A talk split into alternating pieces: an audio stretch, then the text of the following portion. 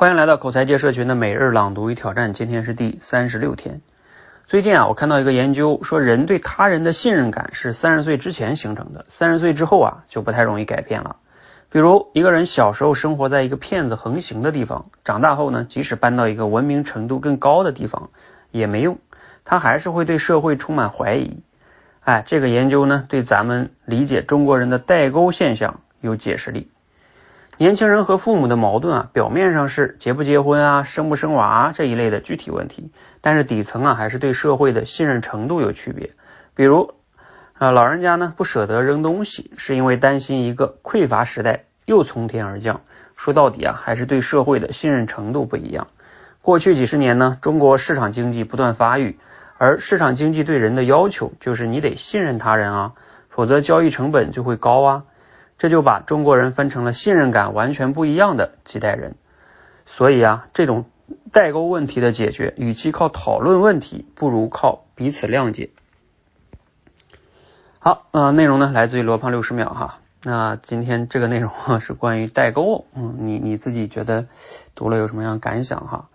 啊，我们也是在思考这个话题，包括你和家里人平时之间存在一些代沟和矛盾吗？啊，你怎么样看待这样的问题啊？有哪些思考？嗯，我觉得每一代人可能跟父母嘛有一点点代沟和矛盾，但是我回头想我自己跟我父母之间都还好啊，就没有太多的这个矛盾哈。包括我以前从国企里边辞职，我父母啊，因为农村，嗯，农村人他们其实挺喜欢国企的，稳定啊，有安全感哈。但是，嗯，我辞职后来好好沟通，也都支持了呀，没有什么矛盾哈。呃，我觉得其实对于像这样的话题啊，包括跟家人啊什么结不结婚这些话题，有时候代沟可能是存在的哈，因为观念嘛，每个人成长经历不同啊，不仅是跟你父母之间，其实你跟你的伴侣之间，你跟你的朋友之间，有的时候观念也会有不同啊，是吧？每个人他成长经历不一样，和他接触的事物不一样，他的价值观念都不一样。这个是无法改变的，嗯，很难完全去让对方认同你的观念。那怎么办呢？其实有矛盾了之后，其实要可以去寻求彼此之间的就是目的啊。比如说父母嘛，他希不希望你结婚，包括他希望你去什么企业工作，这些都是手段，目的其实还是希望我们幸福快乐嘛。比如说我当时辞职啊，从国企就是这样啊。我跟他们好好沟通，我说你看我在国企里边我不快乐呀，我不幸福啊，是吧？我每天很痛苦啊，你们也不希望我这样吧，是吧？哎，你谈到这个目的的时候，他们也是这个目的啊，目的双方肯肯定是一一致的，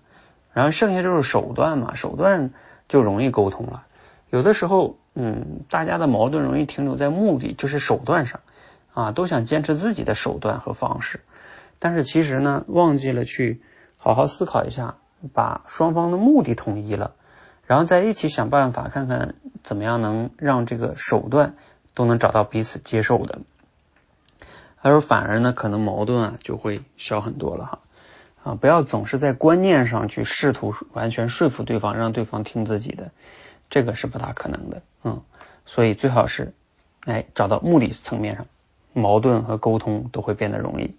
希望对你有启发，谢谢。